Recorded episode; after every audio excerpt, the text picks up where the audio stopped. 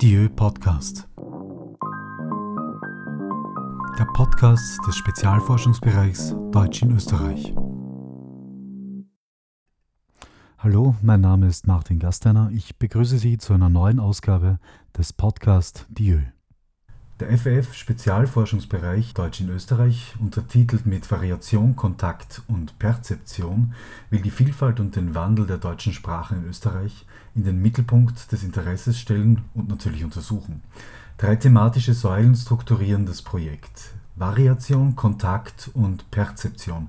Das heißt, der SFB behandelt den Gebrauch und die subjektive Wahrnehmung von deutscher Sprache in Österreich und zeigt Einflüsse durch Kontaktsprachen auf.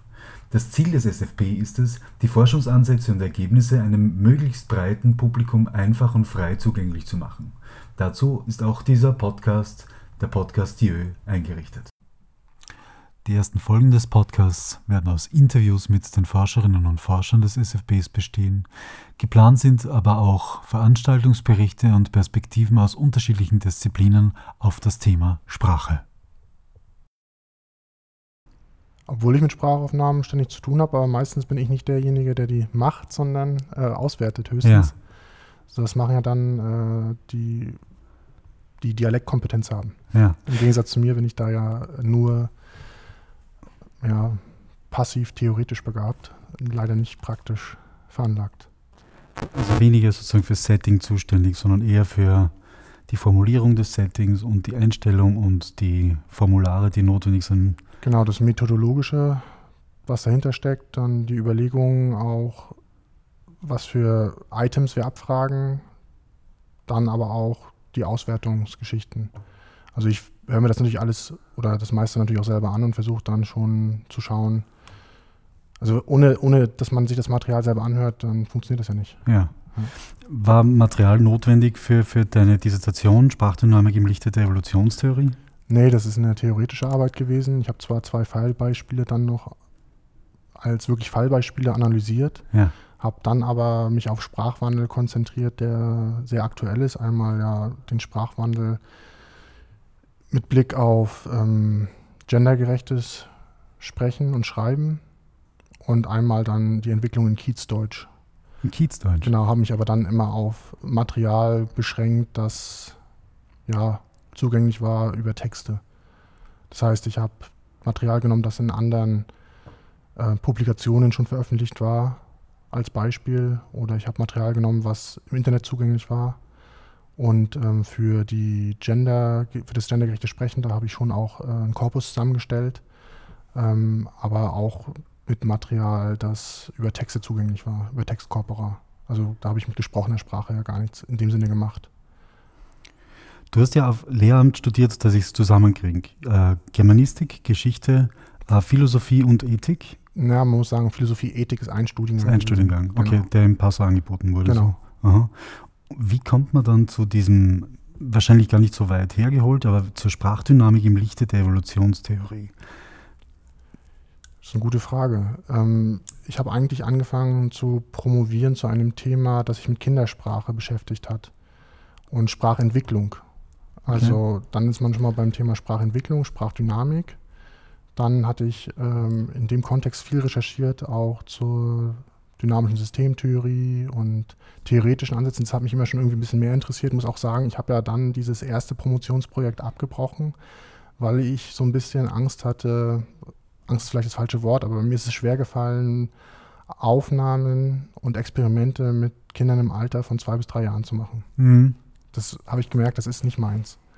Und mich hat schon immer mehr das Theoretische interessiert und ich habe wahrscheinlich auch als Übersprungshandlung mich sehr stark dann auf das Theoretische fokussiert, damit ich das andere wegschieben kann. Oder, und dann habe ich irgendwann gesagt, na, ich will, ich will diese Experimente eigentlich nicht machen und die Hürde, das wirklich umzusetzen, die war zu hoch. Und dann habe ich gesagt, okay, dann mache ich doch eine theoretische Arbeit. Und das Thema Sprache und Evolution hat mich zu dem Zeitpunkt gerade sehr stark beschäftigt. Und dann ist es in die Richtung gegangen irgendeine spezielle evolutionstheoretische Ansätze, die du da verfolgt hast und die du versucht hast, mit, mit Sprache zu koppeln? Ja, auf jeden Fall. Also ich habe mich sehr stark ähm, mm, also es gibt ja diese klassische Synthese, synthetische Evolutionstheorie, daraus ist ja sozusagen sehr, sehr stark neodarwinistisch geprägt. Ja. Und ähm, ich habe dann aber auch sehr stark sozusagen epigenetischen Ansatz mit reingebracht. Das ist jetzt relativ neu noch und äh, die Evolutionstheoretiker, die sozusagen aus diesem klassischen Paradigma kommen, die sagen auch, naja, weiche Vererbung und sowas gibt es nicht. Ähm, das ist hart umkämpft gerade, aber man merkt jetzt in der aktuellen Forschung mehr, mehr dass Epigenetik ganz, ganz wichtig ist und das auch, ähm, gerade auch aus der Krebsforschung und so weiter, merkt man, da gibt es Faktoren, die auf das Erbgut einwirken, ja, dass Rezeptorgene äh, aktiviert werden und so weiter. Da ist auf jeden Fall was dran. Und äh, es gab Arbeiten, die sich mit Evolution und Sprachwandel beschäftigt haben, die aber sehr stark diesen ähm, neodarwinistischen Ansatz verfochten haben. Und ich habe dann gedacht, na gut, äh, was passiert eigentlich oder was ändert sich, wenn man da eben dieses Epigenetische mit reinbringt und äh, mehr das aus einem anderen Blickwinkel betrachtet. Dann habe ich mich natürlich mit Mimetik beschäftigt. Dann habe ich mich beschäftigt mit äh, Spiegelneuronen. Also solche Ansätze habe ich da versucht sozusagen aus dem aktuellen Diskurs in so eine Sprachwandeltheorie einfließen zu lassen. Okay. Klingt also, eklezistisch, ist, auch, ja. ist es auch. Also aus vielen Disziplinen im Prinzip dann äh, Erkenntnismomente zusammengenommen, um zu sehen, kommt man da der Sprache und ihrer Entwicklung nahe. Genau. Na, aus, aus, aus der Forscherbiografie dann Philosophie-Elemente da, vielleicht sogar Ethik-Elemente, genau, Geschichte also, auf jeden Fall. Das war auch äh, sehr viel Theorieteil oder dieser Philosophieteil. Ich habe mich sehr stark mit ähm, Sprachphilosophie und Sprachwandel dann auch beschäftigt. Der hat ursprünglich eine Dissertation mal fast 150 Seiten eingenommen. Den musste ich dann zusammenkürzen für die okay. Publikation. Und im Nachhinein, denke ich, habe ich mich auch viel zu lange damit beschäftigt. Eingedampft. Ja, das musste ich stark eindampfen, ja. äh, haben die Gutachter dann auch angemerkt. Aber ja, also das, diese, dieser philosophische Aspekt ist dann natürlich auch ganz stark in der Arbeit drin gewesen und auch das Theoretische dann. Also da kann ich schon festhalten, es ist nicht nur im, im, im Bereich doch äh, der, der, der Germanistik sozusagen eine, eine Dissertation, sondern vielmehr aus, aus den Bereichen, die du zuerst auch studiert hattest. Ja, mal vielleicht alte Geschichte ausgenommen. Ja. ich habe okay. Platon zitiert. Ja. Äh, Sokrates, glaube ich, auch. Dann, ja, gut. Dann haben wir das auch. Ja, die medientheoretischen Aspekte vermutlich, ja, oder? Ja, genau. Ja. Ähm, aber nochmal zurück, gibt es dann noch einen Verweis auf dieses alte Dissertationsthema, dieses niedergelassene, diese Kindersprache? Aphasie fällt mir da im Übrigen ein. Ja, klar. Also ist auch mit verarbeitet. Ich habe mich ja dann auch mit, äh, also die, die, Arbeit greift dann vor allen Dingen auch morphologischen Wandel heraus. Und dann habe ich mich auch konzentriert auf Morphologie Strategiewandel ähm, in der Kindersprache und wie analysieren Kinder Sprache, reanalysieren das vor allen Dingen und ähm, wie das sozusagen in eine Sprachwandeltheorie eingebaut werden kann. Okay. Also da sind schon noch Elemente aus diesem ursprünglichen Dissertationsthema mit drin. Nur weil es mich selbst sozusagen aus meiner eigenen Forschungsperspektive interessiert hat, immer äh, Spieltheorie und Melanie Klein, die ja mit Kindern immer stark gearbeitet hat und mit Bildkontexten. Wie wäre wie hätten da deine Sprachtests bzw. die Sprachaufnahmen ausgesehen? Hattest du schon ein Setting im Kopf? Ja, ein Beispiel zu geben. Es gibt diesen sogenannten WUK-Test. Das ist ein relativ standardisiertes Verfahren gewesen. Da gibt man den Kindern beispielsweise ähm, ein Bild von einer Figur, also das ist dann auf einem Blatt Papier äh, irgendeine ausgedachte Figur. Und dann sagt man, so, das ist jetzt ein WUK beispielsweise. dann gibt man ein WU2, wie viel, was, was sind das? Und dann sagen Kinder WUKs. Und dann guckt man sozusagen, welches Pluralmorphem verwenden die jetzt. Okay.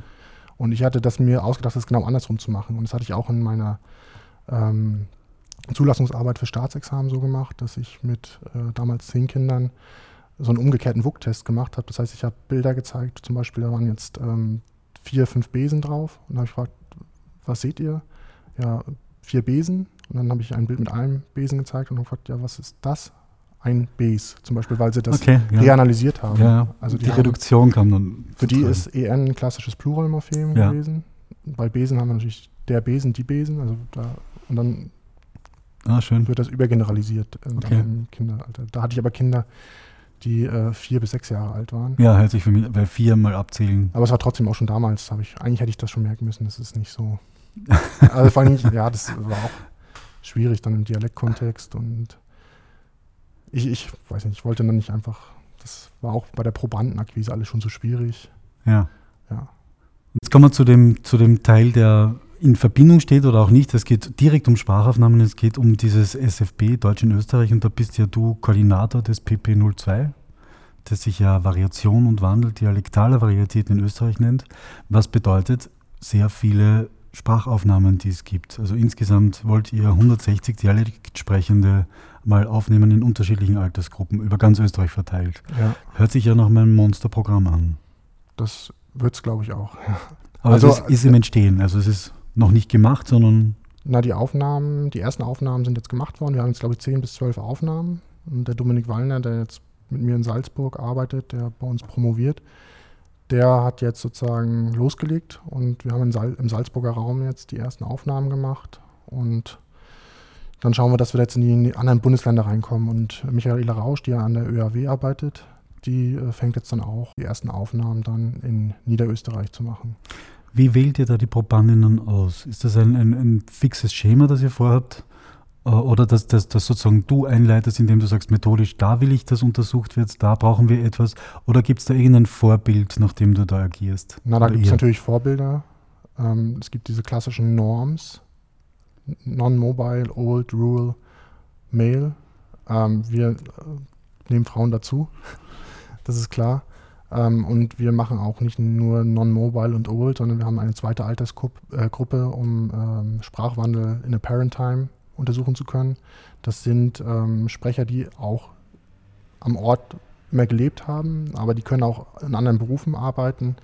Und natürlich haben die mehr Kontakt zum Beispiel mit regiolektaler Umgangssprache oder mit Standardsprache gehabt, als jetzt die Bauern. In der Regel versuchen wir unsere Probanden aus dem bäuerlichen Milieu abzugreifen. Ähm, ja, aber dieses Schema, da habe ich jetzt auch gar nicht so viel mehr machen müssen. Das war ja schon im Projektantrag drin. Und an dem Projektantrag selber hatte ich damals, damals gar nicht mitgeschrieben. Also das war quasi schon vorgegeben, als ich gekommen bin. Aber das ist eigentlich das klassische Vorgehen in so dialektologischen Studien, dass man auf jeden Fall diese sogenannten Norms mit aufnimmt. Diese Sprachlaboraufnahmen, die ihr da auch vorhabt, sind da die Dialektsprecher, die 160 Dialektsprecherinnen, müssen die dann alle kommen oder ist das eine andere Auswahl, die dann getroffen Nein, wird? da wird nochmal eine extra Auswahl getroffen aus denen, die sich als besonders ähm, basisdialektal erwiesen haben okay. und von denen man auch erwarten kann, dass die eine gewisse Qualität sozusagen für die Aufnahmen mitbringen. Also man kann sich vorstellen, wenn wir jetzt ältere Menschen befragen, die jetzt 80 sind, die auch von der Stimme her nicht mehr so optimal sind. Klar, dann kann man noch syntaktische Dinge analysieren, aber wenn man wirklich in diese phonetischen Feinheiten rein will, da braucht man schon Sprecher, die auch noch stimmlich voll da sind, die geistig noch voll da sind. Und da werden wir eine Auswahl dann äh, noch rausziehen und die werden dann ähm, gebeten, ins Labor an die Akademie zu kommen. Also das sind, ist im Schallinstitut. Die Daten, die ihr erhebt, werden aber genauso in die DÖ-Plattform mit eingehen wie alle anderen Daten, die erhoben werden? Genau, also das kommt alles in die äh, Datenbank. Ähm, ja, also das kann man so stehen lassen. Ja, und wird da mit, mit Metadaten dann beschrieben, beziehungsweise auch für den Zugriff dann der unterschiedlichen linguistischen Verfahren aufbereitet. Genau, also wir haben uns, das ist noch gar nicht so lange her, auch mit Ludwig zusammengesetzt und überlegt, was für Metadaten äh, geben wir jetzt sozusagen in diese Datenbank damit da rein. Und wir machen eine relativ oberflächliche äh, Metadatenbeschreibung erstmal, sodass sich jetzt Forscher dann, ja, die sich jetzt für ein Phänomen interessieren, sich anhand der Metadaten das rausholen können und dann feiner reingehen können und die konkreten Ausprägungen sich anschauen können. Ich wollte noch, was das betrifft, darauf zu sprechen kommen, wenn ihr die einzelnen Dialektsprecherinnen trefft.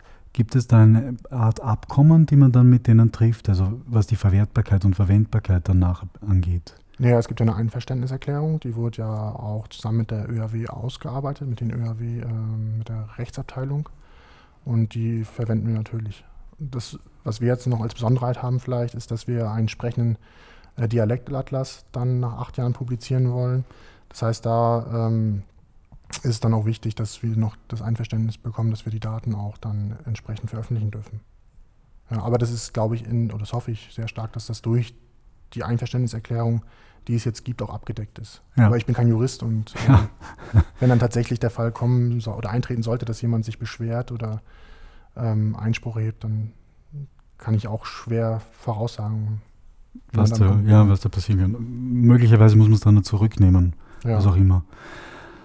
Jetzt sind wir von deiner Forschung sozusagen der, der schon basierten Forschung zur Forschungsprojekt, das gerade läuft. Und ich möchte gern zu sprechen kommen auf dein Habil-Projekt, das ja ein Stück weit mit dem SFB und mit den Daten, die erhoben werden, zusammenhängt. Um was wird es da gehen? Also Oder um was geht's? Ich möchte die ähm, Verbalmorphologie und Verbalsyntax in den bayerischen Dialekten Österreichs untersuchen. Das heißt, ich werde Vorarlberg und das Alemannische ein bisschen ausklammern. Aber ansonsten ist da relativ wenig bisher gemacht worden. Äh, Peter Wiesinger hat zwei, drei, ich würde das jetzt mal, ähm, ja, kleine Untersuchungen dazu gemacht und Vorstudien. Vorstudien. Ja, das ist jetzt, ich möchte Peter Wiesinger jetzt dann irgendwie zu nahe treten, aber ich denke, dass man auch von der zeitlichen Perspektive her äh, mit was Neuem auch dann ja. Wandel vielleicht aufzeigen kann. Und ja, also ich werde mich da sehr stark auf diese äh, verbal-morphologischen, verbal-syntaktischen Phänomene konzentrieren. Also einerseits wird es um die Pluralbildung äh, gehen. Da gibt es den sogenannten Dreiformen-Plural, der, der historisch sozusagen äh, gewachsen ist aus dem Mittelhochdeutschen. Und äh, der Wandel geht aber zum Zweiformen-Plural auch in den Dialekten hin. Also im Standard haben wir einen Zweiformen-Plural bereits. Das heißt, wir sagen, ähm, wir spielen, ihr spielt, sie spielen. Das heißt, ich habe bei wir und sie zweimal spielen, bei ihr habe ich äh, ein T-Suffix und ähm, in den Dialekten habe ich historisch gesehen häufig noch ähm, die Unterscheidung auch zwischen erster und dritter Person Plural. Und das wandelt sich aber gerade ganz stark. Und das ist gerade wirklich ein Prozess, der jetzt gerade abläuft. Und da möchte ich einen Fokus drauf legen. Und äh, dann werde ich mir auch noch die Konjunktivbildung sehr stark anschauen. Dann werde ich mir aber auch äh, die Verbalclusterung in Nebensätzen anschauen. Also aber das heißt, die, die Daten werden aus dem kompletten SFB stammen können, die du für deine Forschung benötigst. Also die genau, Datengrundlage also wird jetzt sozusagen erhoben dafür. Die Datengrundlage wird jetzt erhoben und ähm, zusätzlich zu diesen 160 Aufnahmen machen wir auch noch kleinere Vorstudien gerade. Ähm, da ist der Dominik Wallner auch mit eingebunden. Wir untersuchen vor allen Dingen die intraindividuelle Variation von Dialektsprechern.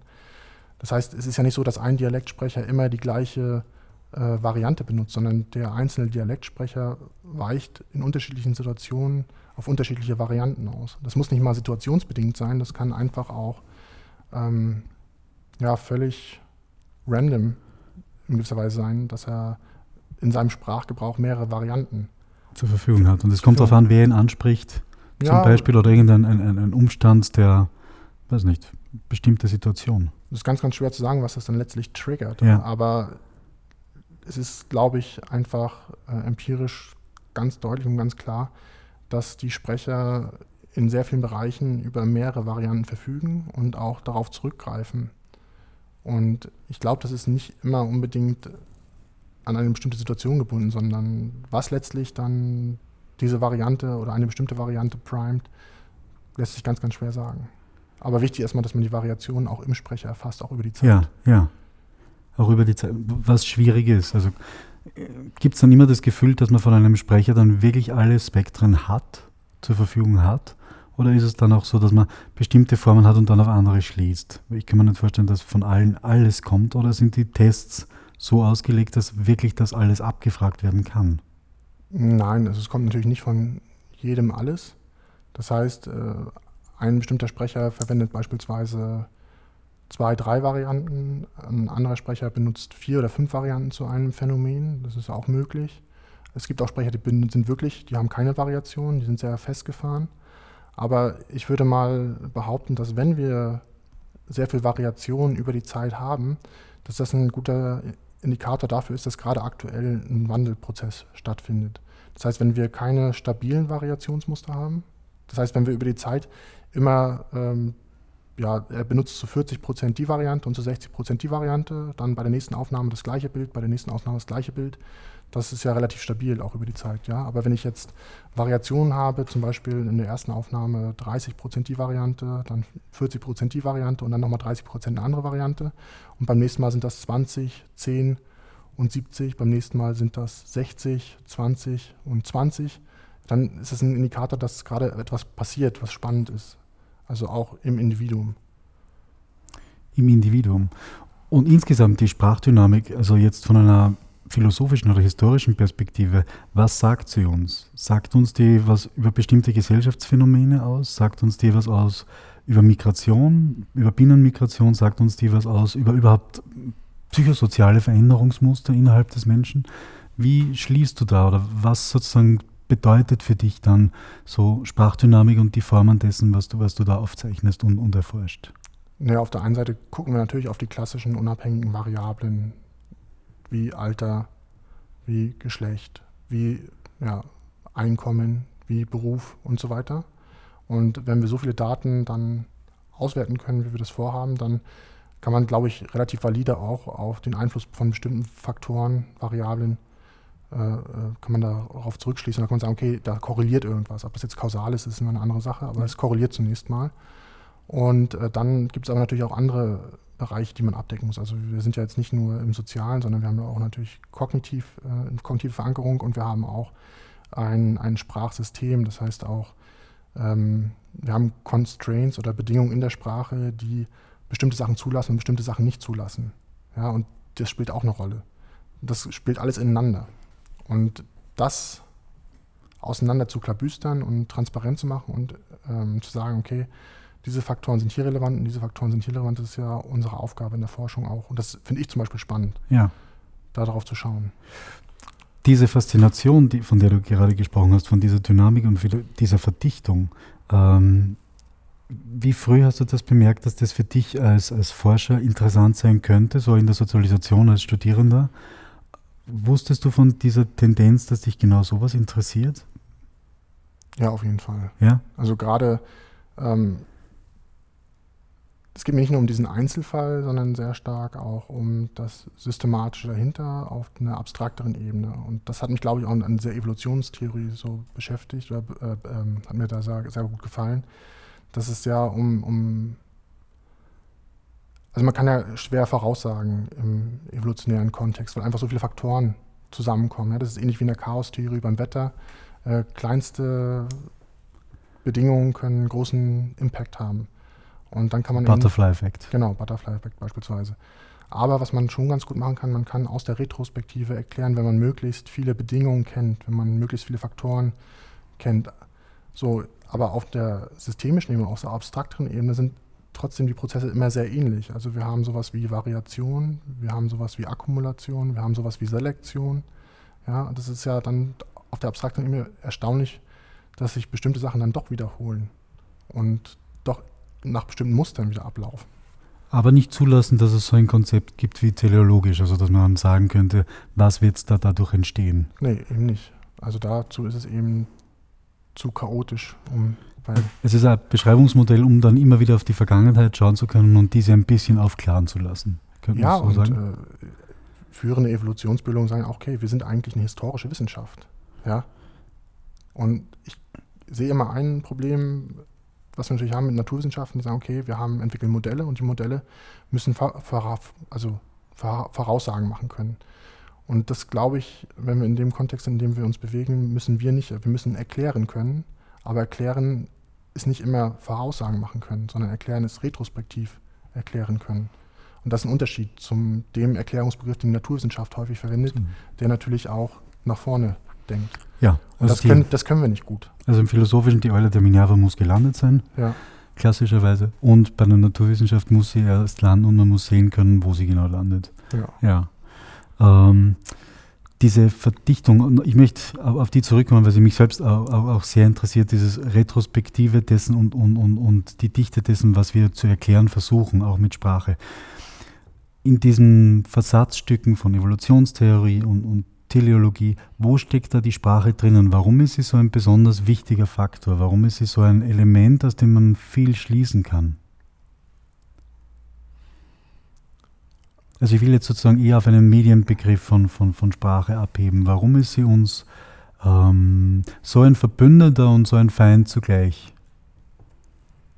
Hm, das ist eine gute Frage. Es gab ja ein Statement von ähm, Sprachwissenschaftlern, die sagen, wir haben die Evolution von Sprache überhaupt nicht verstanden bisher.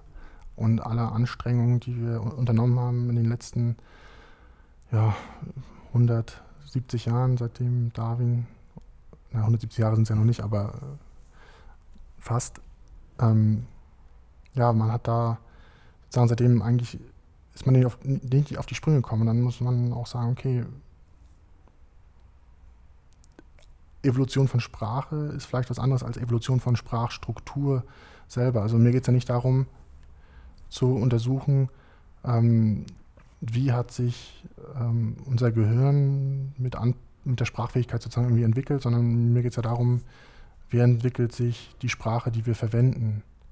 Und das sind, glaube ich, zwei unterschiedliche Sachen. Und ein Punkt, der da vielleicht noch einspielt, ist, dass Sprache auf der einen Seite natürlich ein biologisches Phänomen ist, auf der anderen Seite aber natürlich ganz stark ein kulturelles Phänomen ist und äh, genau in dieser Schnittstelle ist. Das heißt, wir haben es eigentlich nicht mit biologischer Evolution oder vielleicht haben wir es damit auch zu tun, aber das ist nicht das, was mich jetzt interessiert, sondern eher sozusagen diese, diese kulturelle Evolution die, oder der kulturelle Evolutionsprozess, der dahinter steckt. Es gibt einen Boom äh, seit den 1960er, 70er Jahren, vor allem im angloamerikanischen Raum, dazu. Ähm, und ja, wir kommen trotzdem an unsere Grenzen. Aber das kann natürlich auch der Grund sein, dass wir natürlich mit Sprache, Sprache beschreiben, dass dann wirklich das unsere Grenzen sind. Aber ja. dass ein Paradox bleibt. Ja, dass es ein Paradox bleibt und schwierig ja. bleibt sowieso. Okay, dann sind wir in Wien mit Wittgenstein ganz gut. Ja, ja, Dann herzlichen Dank fürs Gespräch. Danke. Danke. Sie finden den Podcast auf der Homepage des Forschungsbereichs unter diö.at und auf iTunes. Mein Name ist Martin Gasteiner und ich danke Ihnen fürs Zuhören. Adieu.